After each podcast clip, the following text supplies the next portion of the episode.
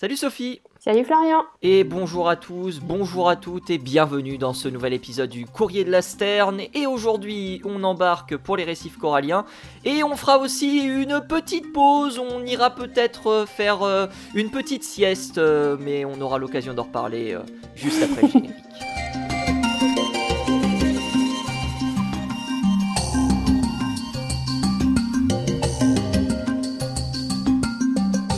Comment ça va Sophie?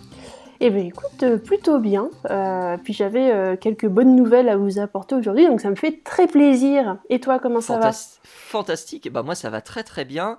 de retour pour parler de nos faits ornithologiques des sept derniers jours parce que j'ai raté mon introduction et j'ai pas spécialement envie de la refaire. mais oui, ça va très très bien, ça va très très bien. Et justement, bah, tu vas nous apporter des bonnes nouvelles. Moi, je vais parler de sommeil. Euh, chez les oiseaux. Ah, bah, euh, c'est la période. d'une découverte scientifique qui a été réalisée fin novembre dernier, publiée dans Science. Rien que ça. Et euh, c'est une collaboration entre Français, Coréens du Sud et Allemands. Attention, est-ce que tu veux commencer du coup Attention, eh ben, du coup, je vais commencer effectivement par parler de l'étude de Paul-Antoine Libourel qui nous écoutera peut-être, si c'est le cas, eh bien, merci à vous de nous écouter, qui est neuroscientifique au centre de recherche euh, en neurosciences de Lyon. Et euh, c'est euh, donc une personne qui a participé avec notamment Wong Yong Lee, qui est chercheur au Korea Polar Research Institute, sur le manchot à jugulaire, qui est un oiseau que l'on trouve dans l'hémisphère sud, comme tous les manchots. Rappel, hein, la différence entre pingouin et manchot, l'une des différences entre pingouin et manchot, c'est que le pingouin on le trouve dans l'hémisphère nord, le manchot on le trouve dans l'hémisphère sud. Et assez intéressante carte de répartition du manchot jugulaire, puisque euh, j'ai eu l'occasion de tomber sur une carte qui montre que ce manchot entoure l'Antarctique, il est même présent sur la péninsule antarctique qui euh, fait un peu la jonction avec le Cap Horn, si je dis pas de bêtises. Ah, Mais en réalité, il est présent tout autour de l'Antarctique. On a euh, des colonies, comme je l'ai dit, en Amérique du Sud, on a des colonies dans l'Atlantique Sud, on a des colonies dans l'océan Indien et on a des colonies dans le Pacifique Sud.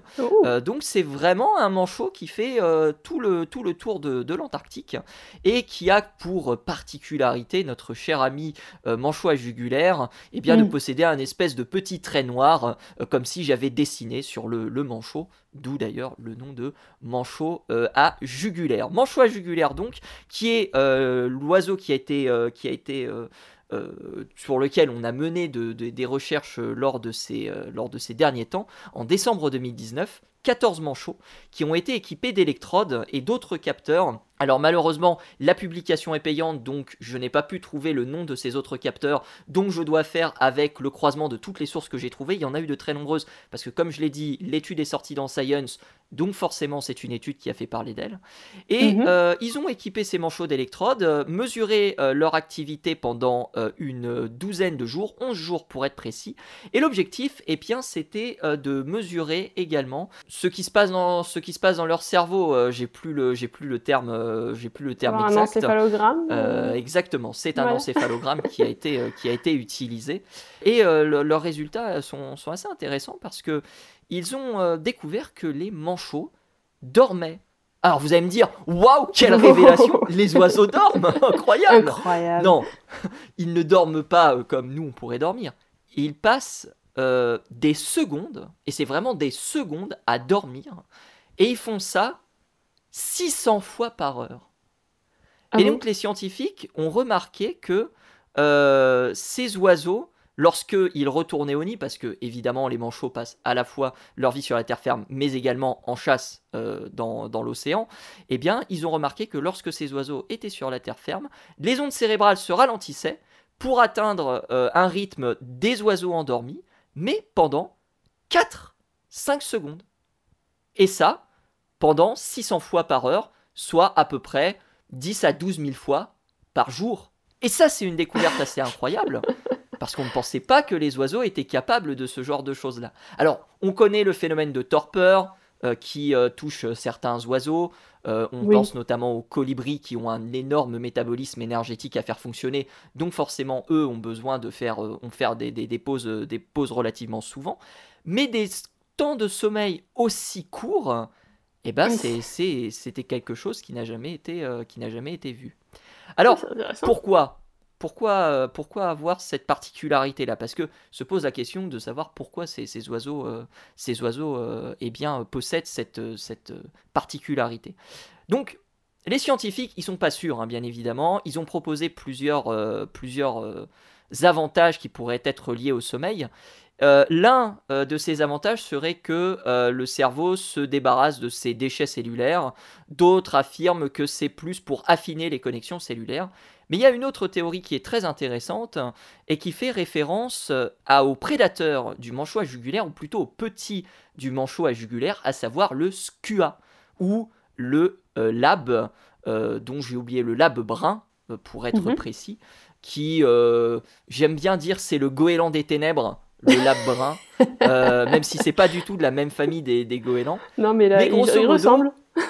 c'est ça, il y ressemble, et c'est un prédateur euh, qui va notamment euh, s'acharner sur les oisillons et sur les œufs des manchots. Et donc, pour rester totalement alerte, les manchots font des toutes petites sessions de sommeil de 3-4 secondes pour justement avoir une surveillance permanente vis-à-vis eh bien, de ces possibles attaques de, euh, de lab brun. Alors c'est assez intéressant parce que, et là encore une fois, je ne sais pas si c'est de l'étude que c'est expliqué ou si c'est des recherches complémentaires qui ont été faites par des journalistes scientifiques. Mhm. Mais en 84 et en 86, on a fait des recherches également sur d'autres manchots. On avait fait euh, des recherches donc euh, sur un manchot dont j'ai oublié le nom mais que je vais retrouver tout de suite, que je ne retrouverai pas tout de suite si c'est le manchot pygmée. Euh, qui est un tout petit, euh, qui, est un, qui, est un, manchot que, vous allez pouvoir retrouver aux alentours de, de la Nouvelle-Zélande. On avait déjà fait des recherches euh, en 84 sur cet oiseau et on avait remarqué qu'il y avait déjà des épisodes de sommeil qui étaient très courts.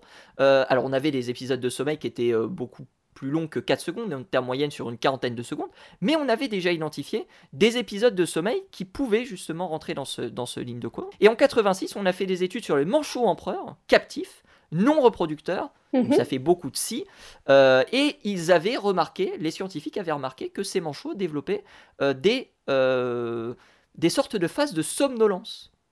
Et ils en avaient conclu, et c'est dans la conclusion de l'étude que vous pouvez retrouver, et ça c'est assez intéressant, que les manchots empereurs passaient environ 14% dans cet état de somnolence, mais que, comme on avait des oiseaux qui étaient captifs non reproducteurs, que la valeur qui était relativement importante ici devait être discutée en relation avec la prédation par rapport aux œufs et par rapport aux jeunes manchots qui viennent de naître. Donc ce sont trois études qui se recoupent finalement sur trois oiseaux qui sont différents, trois mhm. espèces d'oiseaux qui sont différentes, toujours appartenant aux manchots, bien évidemment, mais, euh, ce sont euh, des études qui permettent eh bien, euh, d'avoir euh, une, nouvelle vision sur le sommeil des oiseaux.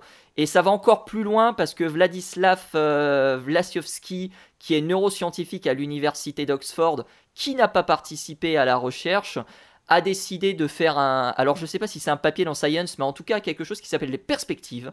Et je ne oh. savais pas que ça existait. Mhm. Euh, pour justement eh bien, discuter de, de l'étude. Et je vais euh, prendre euh, grosso modo ce que, ce que lui disait. Il s'interrogeait sur les bénéfices que les manchots tirent de ces fugaces bouffées de sommeil. Et pour lui, il est possible qu'on considère le sommeil à l'envers et qu'il pourrait s'agir du paramètre par défaut du cerveau animal. Et les scientifiques devraient essayer d'expliquer pourquoi les animaux se réveillent alors que aujourd'hui on tente d'expliquer pourquoi les animaux dorment. C'est hyper intéressant. Ah, d'accord. C'est hyper intéressant. Non, c'est une vision intéressante de la chose.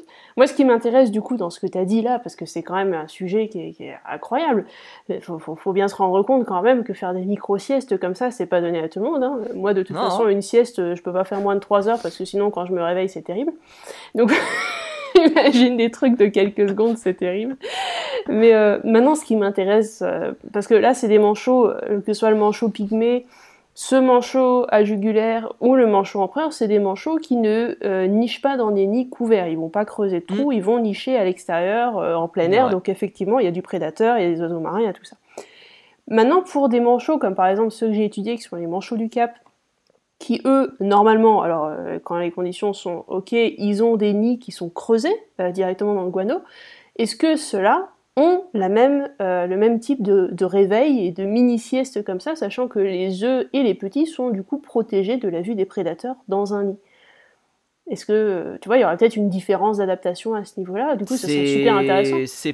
C'est possible, il la discute peut-être dans l'étude, mais comme je te dis, l'étude est, payante, donc j'ai dû eh croiser les, sources, et malheureusement, c'est des choses qui ne sont pas remontées dans les, dans différentes euh, publications journalistiques euh, sérieuses. Hein. On a The New York Times, euh, on a Géo, Anglais hein, qui, a fait, qui a fait un bon article dessus.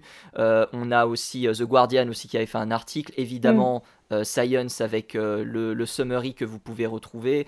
donc voilà, croisement quand même de, choses plutôt sérieuses. Mais c'est quelque chose qui a peut-être été soulevé effectivement dans les perspectives vis-à-vis des, prochaines, des prochaines études à faire. Mm. c'est une possibilité. Toi, c'est est-ce que c'est, ça t'intéresse de faire ce genre de ce genre d'études euh, maintenant sur les manchots du Cap ou sur d'autres sur d'autres oiseaux pour le coup? Vis-à-vis des résultats qui sont obtenus dans cette étude On rappelle, hein, une étude est une étude. Maintenant, il faut confirmer les résultats et ceci et cela. Et on a très peu d'oiseaux qui ont été utilisés, hein, 14 manchots seulement euh, qui ont été utilisés dans cette étude sur une seule colonie, alors que je vous ai dit que on avait euh, des colonies tout autour de l'Antarctique. Ce qui serait intéressant aussi, ce serait, comme ils disent, de voir en période de repro et hors période de reproduction sur la même espèce, parce que là, il y a eu mm. des, choses de fait, mais pas sur les mêmes espèces, pour voir la différence, s'il y a une différence entre les deux. Et puis, euh, ce qui serait intéressant, c'est aussi d'appliquer ça au reste euh, des oiseaux, parce qu'on sait que les oiseaux, c'est généralement, euh, surtout les, plus petits, c'est des proies. Donc c'est des animaux qui ont besoin de dormir que d'un œil, comme on dit. Et ce genre de mini-sieste, ce serait exactement ce dont ils auraient besoin. Donc maintenant, je me pose la question, est-ce que c'est effectivement le euh, réglage par défaut pour les oiseaux ou est-ce que c'est une adaptation spécifique du manchot? Ça, je ne sais pas du tout. Après, il y a eu d'autres adaptations au sommeil. Euh, la frégate du Pacifique, par exemple, qui est capable de mettre une partie de son cerveau en veille et de faire fonctionner l'autre partie. C'est le cas du martinet également. Il me semble que c'est le cas du condor, mais là je vais peut-être dire des bêtises, donc tu me corriges si je dis des bêtises. Euh, donc voilà, il y a aussi des. Euh, j'ai un doute, je crois que c'est le cas, mais j'ai un doute. Euh, à vérifier, bien évidemment. Mais, euh, mais du coup, du coup, c'est assez, c'est assez intéressant de voir. Enfin, il y a aussi ces, ces, autres perspectives qui sont, qui sont là. Il y a l'engoulevent, l'engoulevent de notre ah, l'engoulevent, oui, oui, il passe plusieurs, plusieurs mois, par contre. Ouais, Effectivement, ce qui est le, contraire pour le coup, mais c'est aussi une adaptation à hibernation, torpeur, euh, le cœur balance euh, euh, entre, les, entre les deux termes. Mais, mais voilà, ça fait partie aussi de ces adaptations. Est-ce que c'est une adaptation particulière de, du, manchot à jugulaire ou est-ce que c'est quelque chose qui est présent chez tous les, toutes les espèces de manchots toute l'année? Ça, c'est aussi des, des choses à, à, travailler. On sent en tout cas, en lisant tous les papiers, en corrélant tout ça, que on tient quelque chose. Maintenant, faut aller encore plus loin dans la, dans la recherche. Et ça prendra mm. évidemment, euh, ça prendra évidemment du, du temps, mais on, on, on s'offre, euh, on s'offre une perspective assez intéressante au niveau de la compréhension du sommeil chez les oiseaux et peut-être bientôt chez, chez d'autres, chez d'autres espèces animales, voire même chez nous hein, d'ailleurs. Hein, ah bon, comprendre peut-être aussi euh, ce genre de mécanisme. Euh, est-ce que euh, fermer les yeux pendant quelques secondes, bah, ça suffit à nous reposer euh, C'est une question qu'on peut légitimement se poser lorsqu'on voit, les, études qui sortent. Hein. Visiblement, chez l'humain, ça suffit pas. mais, mais pourquoi pas?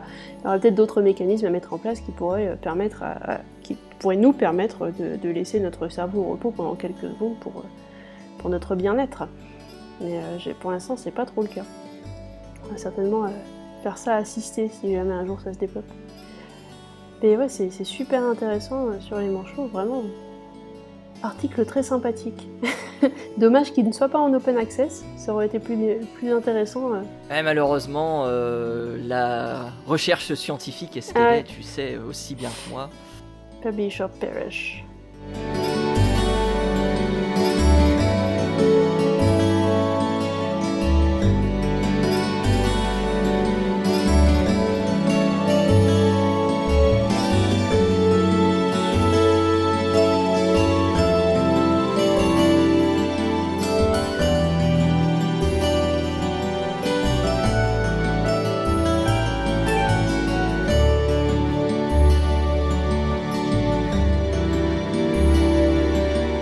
perish. nous parler de corail désormais. Moi, j'en sais pas plus. tu m'as juste dit, je vais parler de corail. Ouais, non, mais je fais du bah, teasing.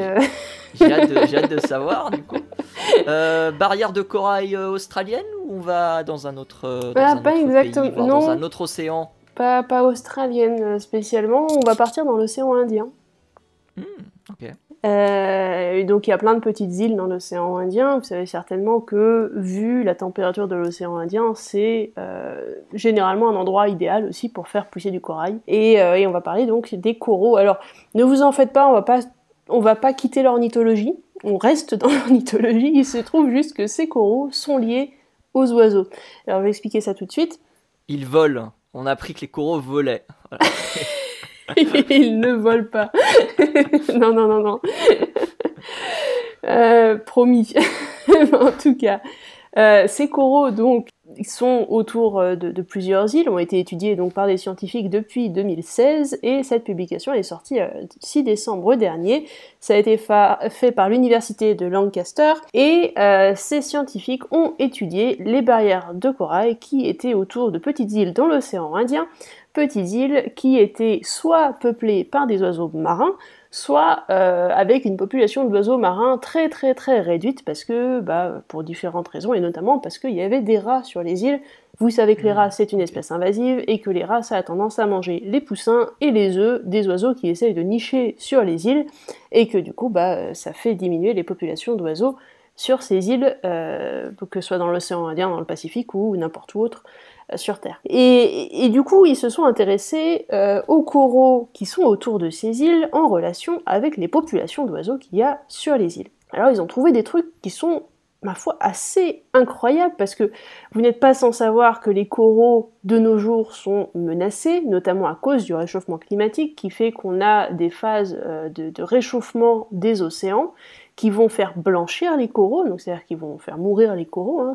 on dit qu'ils blanchissent parce que finalement quand les coraux meurent, ils laissent derrière eux cette, euh, cette partie euh, blanche qui donc est euh, normalement l'endroit où ils habitent, pour que la, barrière de corail, pour que les coraux arrivent à de nouveau coloniser ces endroits-là où les coraux précédents ont blanchi, ça prend pas mal de temps. Et malheureusement, dernièrement, les épisodes de réchauffement des océans sont de plus en plus rapprochés et laissent de moins en moins le temps aux coraux de recoloniser les endroits où les coraux précédents avaient eu un coup de chaud. Euh, on arrive dernièrement à des des temps qui varient entre 5 et 6 ans, entre deux, deux coups de chaud en quelque sorte, euh, dans ces océans-là. Et 5 et 6 ans, c'est quand même...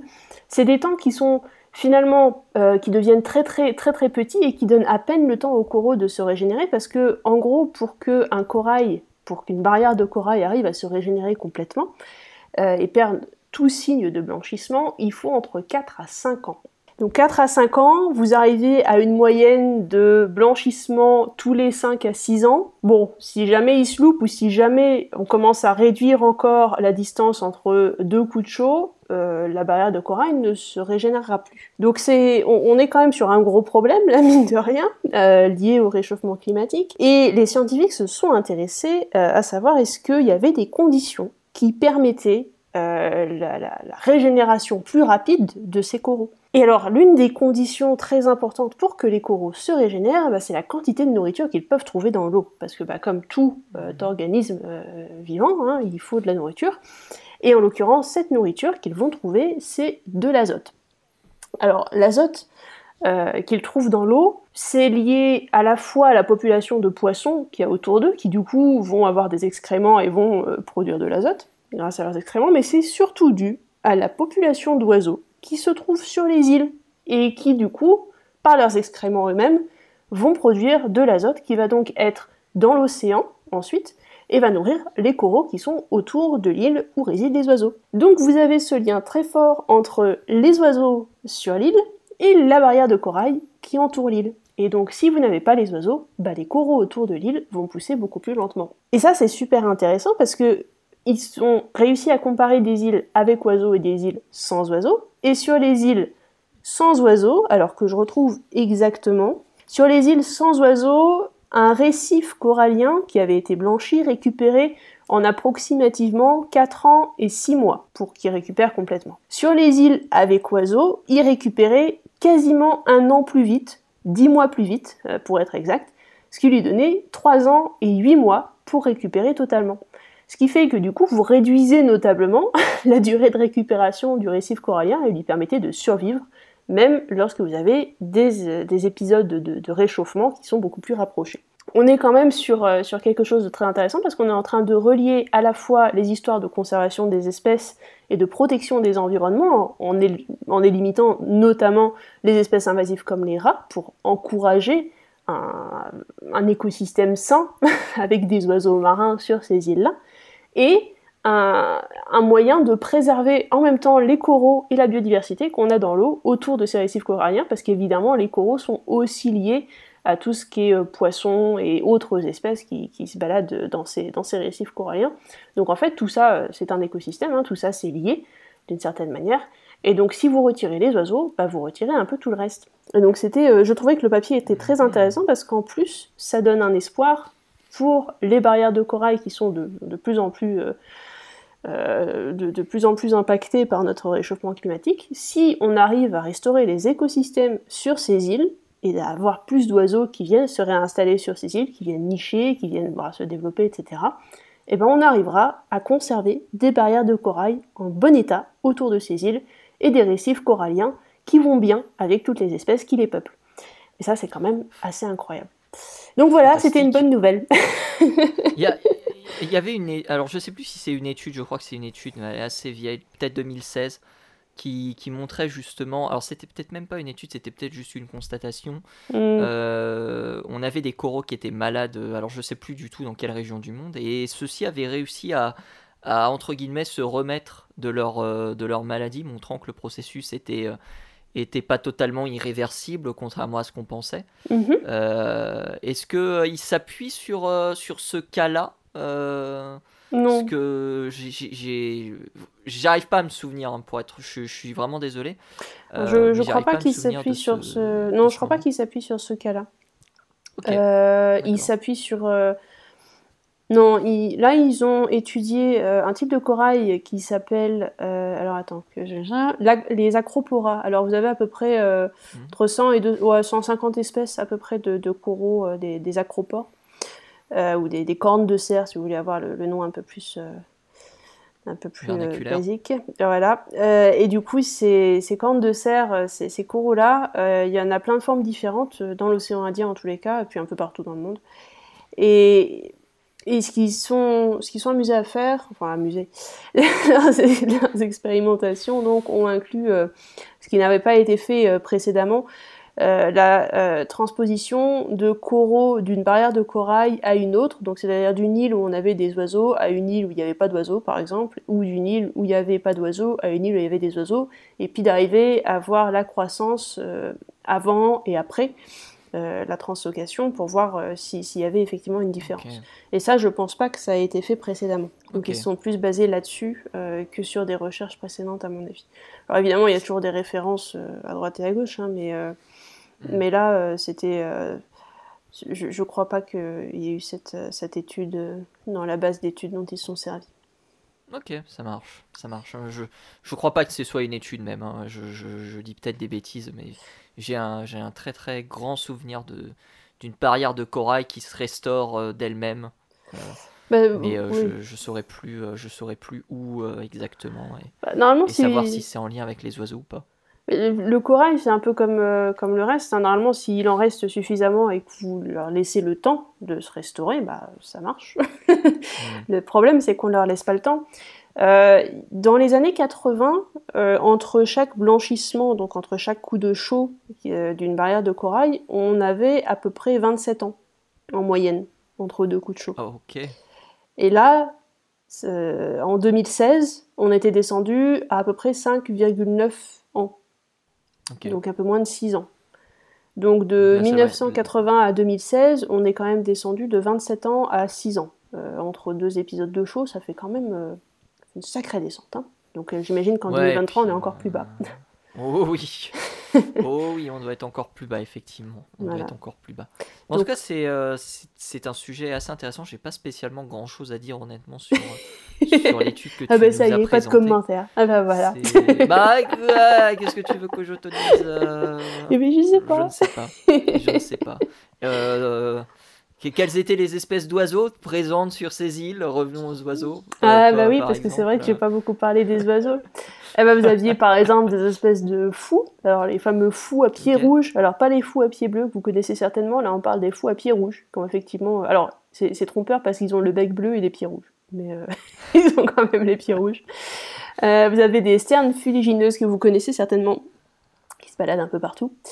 Et euh, vous avez euh, le nodi, euh, alors c'est le nodi Marianne il me semble, ou, euh, Ok. nodi à bec grêle ou un truc du style, qui du coup est un oiseau qui, qui est marrant avec un bec assez long et, et fin au bout.